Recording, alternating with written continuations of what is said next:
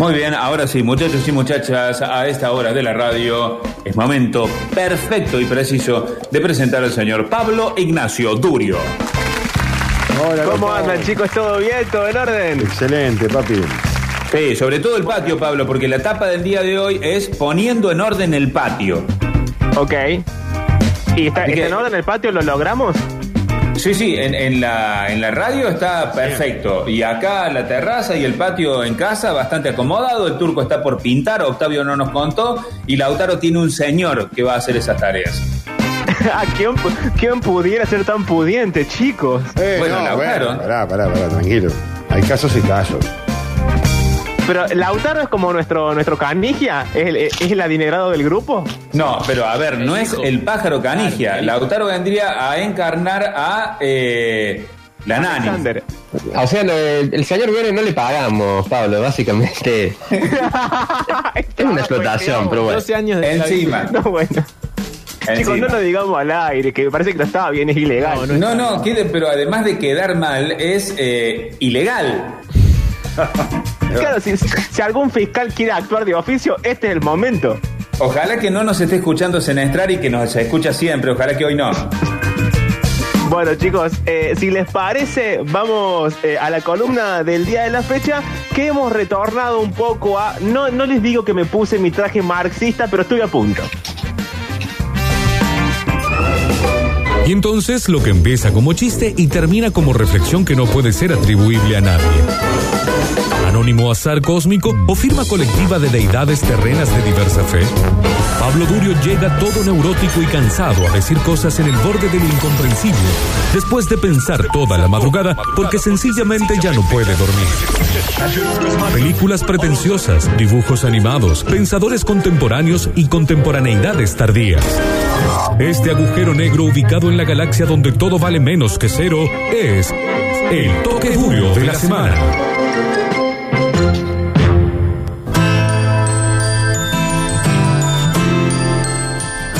hablar de eh, una película mm, que a decir verdad la encontré esta mañana, lo cual habla mal de mi capacidad para prever mi trabajo y habla aún peor porque entre medio de ver la película, hacer las compras, darle de comer a mi abuelo, etcétera, he llegado acá sin terminar de verla. Y lo bueno de esto es que no voy a poder spoilearles el final porque aún no lo sé. La película en cuestión se llama Detachment en inglés que es algo así como desapego o indiferencia por razones que desconozco completamente, fue traducida como el profesor eh, como hay muchas en este formato, doy toda esta explicación y agrego que es del 2011 para que quien la busque la encuentre eh, más fácil y no se confunda con todas las otras películas de profesores que van a caer en este lugar común, que es aquel profesor que llega a un colegio a como iluminar o despertar o tratar de generar algún tipo de empatía con los alumnos que los saque de la situación en la que están. ¿En qué situación están en este caso? Bueno, en la misma situación que se encuentra, eh, según, digamos, eh, las estadísticas y, las producciones culturales y los documentales y los informes, en la situación en que se encuentra la mayor parte de la juventud, que es en esta especie de eh, estado de situación en el cual no hay ningún futuro posible, digo. sabemos cómo hemos llegado hasta acá, sabemos las consecuencias de ese cómo hemos llegado hasta acá, que es mucha gente en la pobreza, que es eh, gente muy joven que sufre ansiedad, que sufre depresión, que sufre estrés, que sufre trastornos por déficit de atención, que sufre lo que se conoce en inglés como burnout, que es como que se te quemó la cabeza de la exigencia de estar vivo y la exigencia de tener que alcanzar un estándar que es inalcanzable, porque ese estándar que plantea el sistema como ideal es el estándar de la sobreproducción, de estar produciendo cosas todo el tiempo, de estar alerta todo el tiempo, de estar sano todo el tiempo tiempo, de estar eh, seguro de sí mismo todo el tiempo. Un, un, sistema, un estado de las cosas que te está diciendo que todo es posible, al mismo tiempo que te está quitando todas las herramientas para lograrlo, digamos. ¿Cómo le puedo decir a alguien que es posible eh, ser lindo, famoso, ganar una fortuna, tener un auto fabuloso, una casa, una familia, unos, unos hijitos, cuando la mayoría de la población y sobre todo la, gente joven, jamás alcanzaremos ni siquiera la casa propia. Ya es como una cosa que resulta tan imposible por la precariedad de nuestros trabajos y por la precariedad de, de, de lo inestable de la situación económica, no de este país, es en el mundo, digamos, que ya hay sueños que nuestros padres, algunos si tuvieron suerte, pudieron alcanzar, que en este momento de las cosas resultan inalcanzables. Bueno, e, ese es el panorama de... Eh, la juventud del mundo y ese es el panorama de los pibes que están en esta escuela, que encima es una escuela marginal, para decirlo de alguna forma, que encima eh, son chicos que o bien eh, cayeron en las drogas, las legales, las ilegales, el alcohol, que sufren algún tipo de violencia familiar, eh, estructural, eh, bullying en la escuela, digamos, todo lo que podía salir mal, salió mal. No, hay nada en el medio que haya salido bien. Y al profesor un poco le pasa lo mismo. Él también está tan involucrado en esta situación que termina como eh, no rindiéndose, porque ahí está la clave de la película, pero él también arrastra sus problemas como cualquier persona normal. En el medio de todo esto, como si esto ya no fuese suficientemente denso para explicar y para contar, vamos a tomar una nota que salió creo que este mes, eh, en una revista que se llama Lobo Suelto. El autor es Amador Fernández Sabater. En realidad es un prólogo de un libro, pero está publicado en internet como, como nota porque se puede leer de esa forma. Y ahí lo que hace Fernández Sabater es leer la juventud en términos de niños eh, perdidos, así les llama él, niños perdidos, y va a concluir algo muy lindo que es la revolución que se viene. No usa la palabra revolución porque es una palabra muy ligada a eh, 1917, la Unión Soviética, a esa revolución de octubre, digamos. Dice la revuelta. La revuelta que se viene es la revuelta de los niños perdidos. Vamos a llegar hasta ahí. Pero antes de eso, él lo que hace también es establecer, eh, ¿cómo les diría? Un, un paradigma viejo, es decir, cómo se hicieron las cosas hasta acá o cómo se pensaron las cosas hasta acá, y un paradigma nuevo, que es, bueno, hay que reinventar la forma en la que pensamos, hay que reinventar la forma en la que sentimos. Él va a tomar un hecho concreto que es la idea de las revoluciones y va a decir que como la conocíamos hasta acá, es la revolución del siglo XX, es la revolución de octubre, es 1917, es esa revolución, es decir, la toma del poder entendida como toma del Estado, es decir, eh, las posibilidades llevadas adelante siempre en forma de partidos políticos, es decir, todo eso, toda esa fisionomía de esa revolución es la que proyecta imágenes hacia el futuro. Pero, dice Fernández Sabater, los, los, niños perdidos, la juventud actual no entiende la revolución de esa forma. Es decir, ya no tiene la toma de poder como objetivo, ya el Estado no le significa una palanca fundamental, ya el saber en términos estructurales de academia y de ciencia no le significa eh, demasiado, ya la militancia no es la ella en términos de heroísmo, y el compromiso ya no es disciplinamiento para la juventud, dice Fernández Sabater. Lo que hay es un cambio en las maneras que quizás lleve a lo que él llama la revuelta de los niños perdidos. Pero, para no seguir escuchándome a mí, vamos con el primer audio de eh, la película. Lo que sucede es lo siguiente, está este profesor, les pide a todos los alumnos un ensayo, les pide que cuenten cómo piensan que la gente va a vivir el funeral de cada uno. Así arranca, ¿no? Primera clase, eso es lo que les pide, que les cuenten qué va a pensar la gente cuando ellos se mueran. Bueno, algunos se le, dan el ensayo bien, otros, uno se hace el vivo y empieza como a insultarlo. Entonces él le dice, bueno, si no querés estar acá, andate. El pibe se levanta y se va. Luego hay otro que le hace una pregunta boba, como diciendo, che, si no tengo hojas, ¿qué hago? Él no le responde, el pibe se para, medio que lo quiere encarar, le tira el portafolio a, contra la pared. Y él le dice, mira, puedes tirarme todas las cosas contra la pared si querés, el portafolio no siente, yo a esta altura de mi vida tampoco, pero estoy acá y soy la única persona que puede darte una mano. Así que si querés, sentate, yo te doy una hoja y yo te doy una lapicera. Como término de esto, como antes de entrar al primer audio, en un momento va a hablar con una alumna, la alumna le va a preguntar por qué echó a uno y al otro no, él le explica por qué y dice una cosa muy interesante y aquí la primera clave de la columna dice, todos ustedes, todos estos pibes, toda la gente joven está aburrida y para colmo, no se conocen a sí mismos y para colmo nadie le da las herramientas para lograr ese autoconocimiento. Entonces viven de manera automática, entonces viven de manera autómata.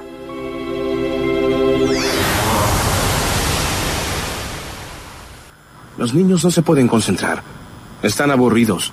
Entonces, ¿cómo se supone que vas a atraerlos hacia la literatura clásica si ellos no no creen que tú tienes algo valioso que darles.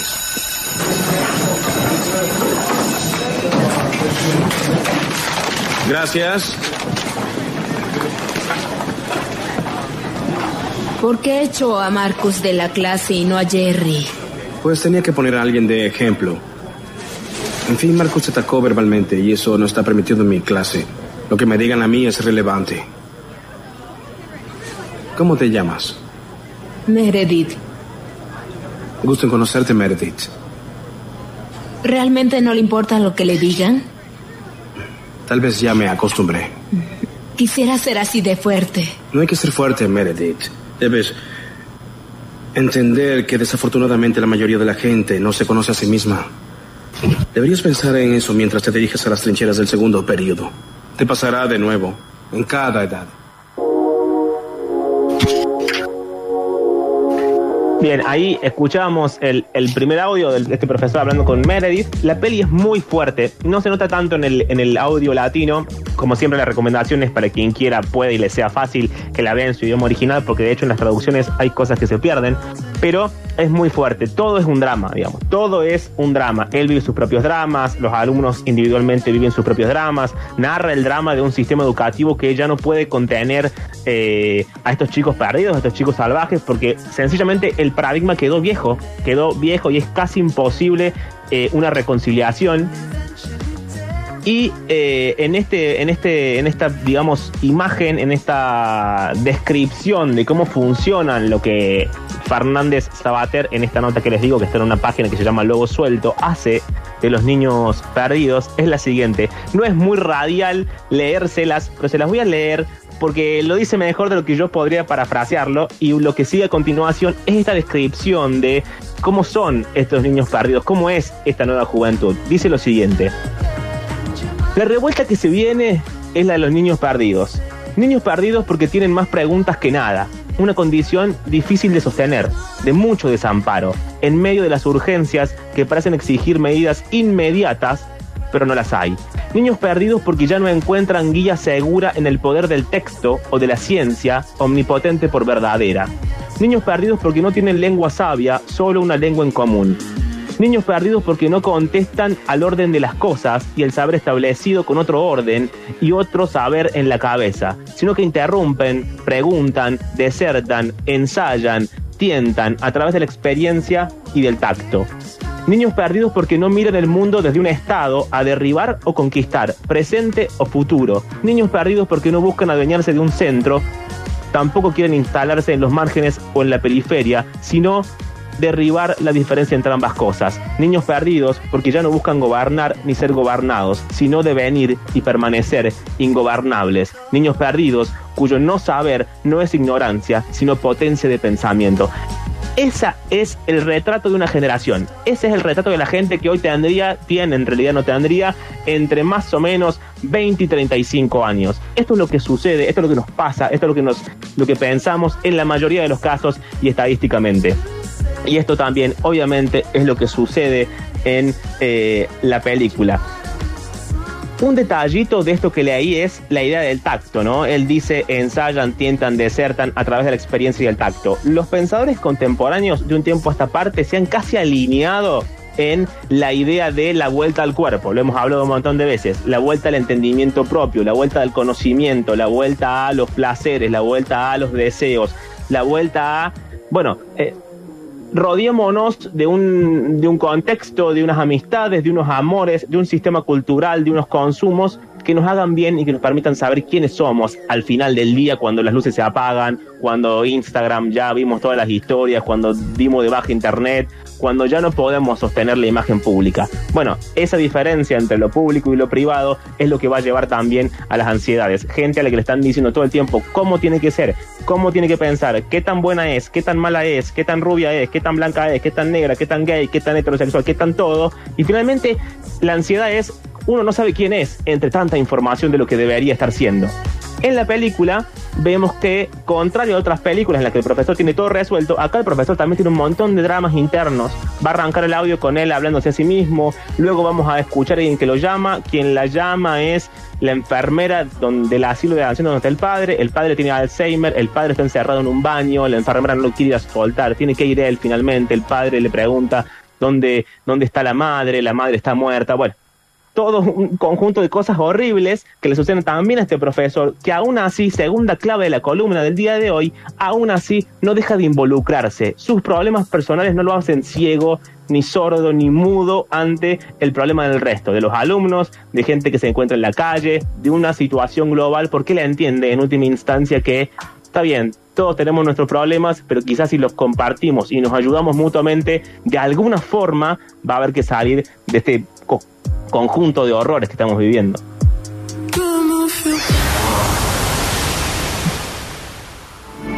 Digo lo que sea que me cruce la mente, como lo siento. Soy sincero conmigo mismo. Soy joven y viejo y me han comprado y vendido tantas veces.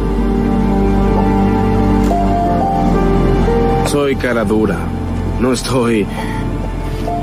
Soy como tú. Patricia. Patricia. Patricia. Patricia.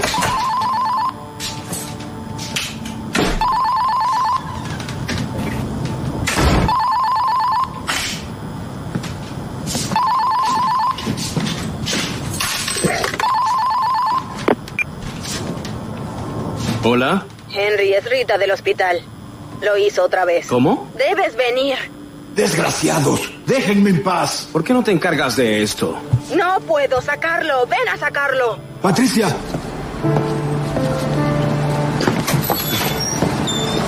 Gracias. Abuelo. Vamos, es Henry. Abre la puerta. Patricia. No, es Henry. Es Henry. ¿Quién? Henry. Abuelo, por favor. Abre. Abre la puerta. Ah, hola, cariño. Yo, yo pensé que era tu mamá. Estás bien vestido. ¿Vas a algún lado? Voy a trabajar. Abuelo, estás jubilado. Jubilado. ¿De acuerdo? Es tarde y necesito que vayas a dormir.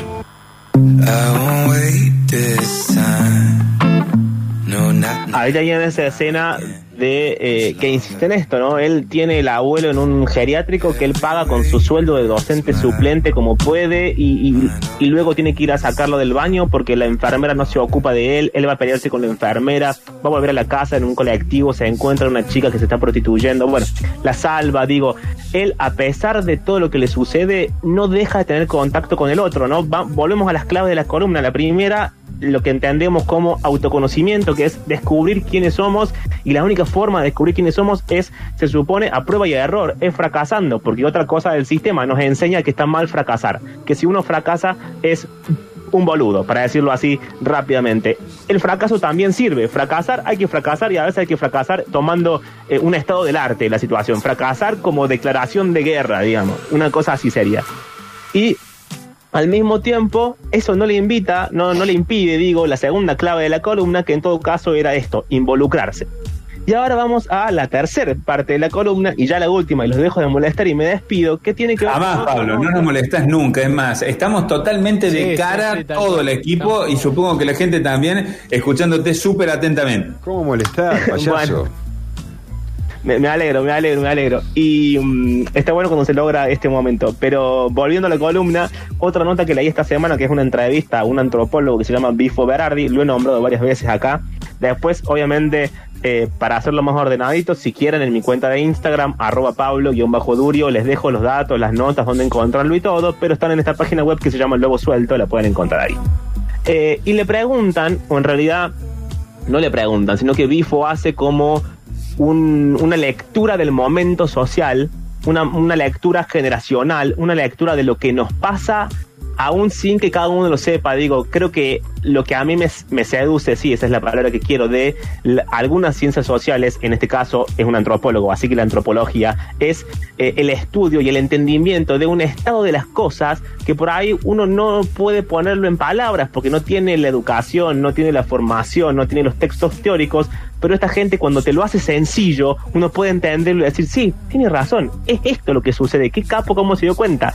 Y lo que cuenta Bifo y lo que narra Bifo es que hay una generación que tiene un, un rechazo muy violento, muy corporal a la idea de estar sofocado, a la idea de quedarse sin aire, digamos, que qué es eh, un, ataque de ansiedad, qué es un ataque de pánico, qué es esa situación de, de- miedo al terror, a la, situación, a la frustración, a moverse, que es un- una especie de quedarse sin aire. Él incluso toma la imagen de lo que sucedió, ¿se acuerdan hace poco de un policía en los Estados Unidos que... eh, eh, mató un, negro que después llevó al movimiento Black Lives Matter, que el tipo la última cosa que dice es no puedo respirar. Bueno, toma este, esta cosa concreta de no puedo respirar para hablar de lo que le está sucediendo, lo que nos está sucediendo, esta situación de asfixia constante, porque nos pusieron una- nos dijeron que había una meta tan inalcanzable que estamos todos agotados de intentar, en lugar de decir, che, hermano, esta meta es una mierda, esta meta no vamos a llegar, no tenemos por qué ser jóvenes, sanos, lindos y superproductivos todo el tiempo. Podemos ser gordos y comer cosas que no sean orgánicas, o sí, si queremos, y podemos no postear una historia en Instagram, en salir lindos en la foto, y al mismo tiempo tenemos trabajos espantosos en que nos pagan de una forma horrible, y no vamos a tener un futuro mejor si no empezamos a cambiar nosotros mismos desde ahora. Esto es lo que le preocupa también, aunque parezca muy lejano, a eh, la antropología. Y en el medio, como si fuera poco, la pandemia, en el medio la cuarentena, que también viene a cuento de esto mismo, que es el miedo a la otra persona. El miedo a entender que hay alguien que no piensa como yo, que no siente como yo, que no tiene las mismas ideas que yo, que no comparte la misma forma de vivir que yo, pero aún así no merece ningún tipo de desprecio. Aún así no merece no juntarse a charlar y ver qué piensa y cómo piensa y crecer y compartir cosas. Hay una idea de los pensadores contemporáneos de un tiempo a esta parte que es eso, recuperemos el contacto con el otro, con el diferente, con el que no es como uno. Juntémonos a compartir, juntémonos, iba a decir a tocarnos, pero va a sonar mal y encima estamos en cuarentena, pero que se entienda en este contexto de, de, recuperar la idea del cuerpo, ¿no? De recuperar la idea de, de ese sentir. Le preguntan a Bifo, y con esto cierro la columna de hoy, y no le voy a explicar el audio que sigue porque se entiende solo, le preguntan a Bifo cómo vivir este fin del mundo. Le preguntan cómo hacemos, o qué piensa usted, o qué piensa la antropología de cómo vivimos este fin del mundo, que encima es un fin del mundo anticlimático, porque no es que caen bolas de fuego, explotan cosas, no, es una pandemia que te mata, te da como una gripe y te morís, o se mueren tus seres queridos, digamos. Y él responde que la cuestión principal que él se pone en mente es la siguiente. Y se pregunta, ¿se puede imaginar una vida feliz en el horizonte de la extinción? Él responde, la respuesta es sí. Es la única manera para escapar de la extinción. Seguir imaginando ternura, seguir imaginando erotismo, seguir imaginando aventura. Chicos, hasta acá la columna de hoy. Hasta la semana que viene.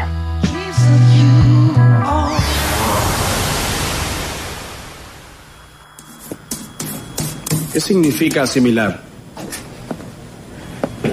Aprender algo. Bien, excelente. Absorber algo. Omnipresente. ¿Alguien? En todos lados, todo el tiempo. Entonces, ¿qué es asimilación omnipresente? Absorber todo en todos lados y todo el tiempo. Bien hecho, George. ¿Qué les parece imaginar todo con imágenes siempre provistas por ustedes? ¿Quién leyó 1984 el año pasado? Bien.